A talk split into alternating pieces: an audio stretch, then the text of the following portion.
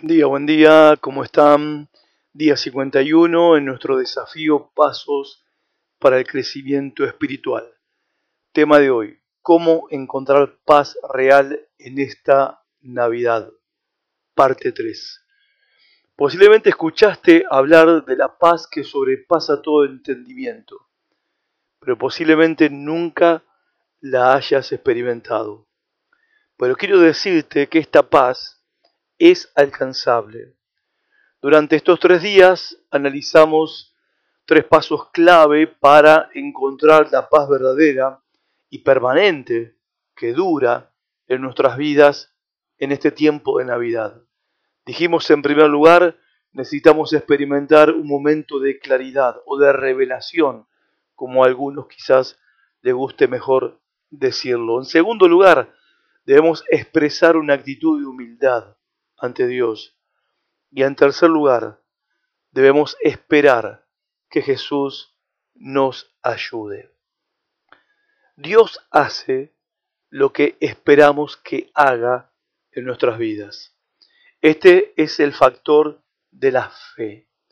Jesús es el príncipe de paz. Vino a la tierra para traer la paz. Y resume cómo trae la paz en una sola frase. Está en Mateo 11, 28. Él dijo, vengan a mí, todos los que están cansados y agobiados, y yo los haré descansar. Si realmente entendés estas palabras, tu nivel de ansiedad y preocupación van a bajar. Jesús promete un descanso que está más allá de cualquier cosa que hayas experimentado en tu vida. Es mucho más que profundo, eh, mucho más profundo que el descanso físico. Es el descanso del alma. Tus problemas no son tus músculos contracturados. Es una mente, una cabeza que va a mil y un espíritu ansioso. Necesitas descansar de la ansiedad, la tensión, la culpa y el temor.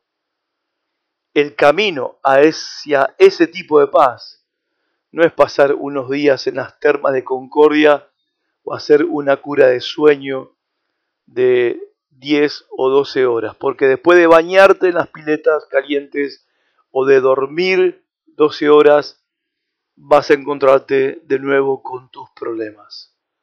Encontrar paz, descanso para tu alma cansada, es cuando venís a Jesús.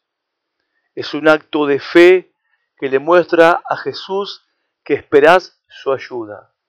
Es el camino a, es el camino de Dios, perdón, hacia la paz que es permanente y que dura para siempre. Jesús es ese camino. Yo te pregunto, ¿qué te impide buscar a Dios cuando necesitas paz?